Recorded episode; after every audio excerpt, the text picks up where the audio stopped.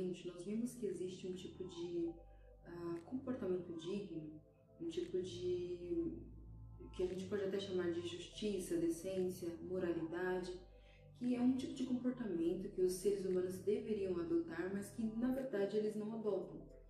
E uh, vocês poderiam então se perguntar, e daí? Ninguém é perfeito. Só que, por exemplo, as leis que nós chamamos de lei, leis naturais, né, que, por exemplo, a gravidade, dizem respeito a fatos, a coisas que acontecem. Então, tecnicamente, elas não são leis, né? Elas simplesmente ditam o que realmente acontece. Já a lei natural, né, que nós estamos tratando dela, é uma lei porque ela pode ser então desobedecida. Então, dentro desse aspecto, ela está mais para a lei do que o que nós chamamos realmente de leis naturais, tá? Então, tecnicamente, o que nós chamamos de leis naturais é, é, dizem respeito a fatos, tá? A coisas que realmente acontecem. E a lei natural, né, a lei da, da natureza humana, que é a que nós estamos tratando, diz respeito a como as coisas deveriam ser, como os seres humanos deveriam se comportar, mas não se comportam. Então, de um lado nós temos o fato, como as pessoas de fato se comportam, do outro, como elas deveriam se comportar, mas não se comportam. Só que a história não para por aí. Tipo, não, é assim que as pessoas se comportam e ponto. Porque constantemente nós temos na nossa consciência é, essa lei nos pressionando, né? Constantemente nós temos consciência de que nós deveríamos nos comportar de outra maneira.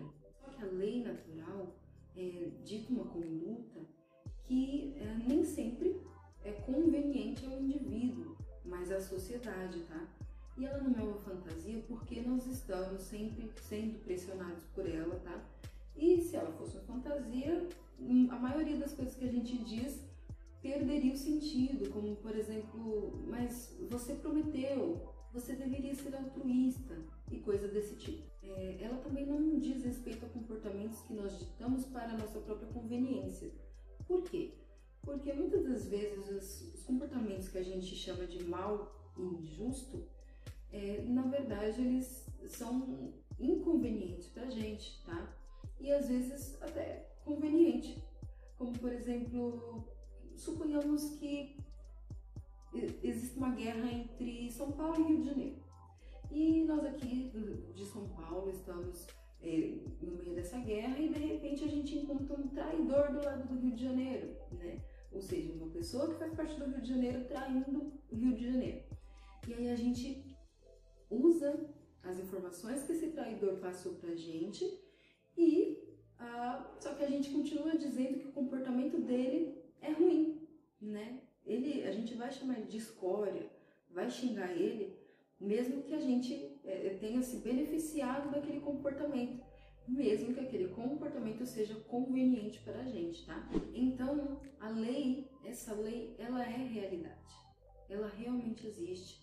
É uma lei que ninguém construiu, mas que nos pressiona o tempo todo.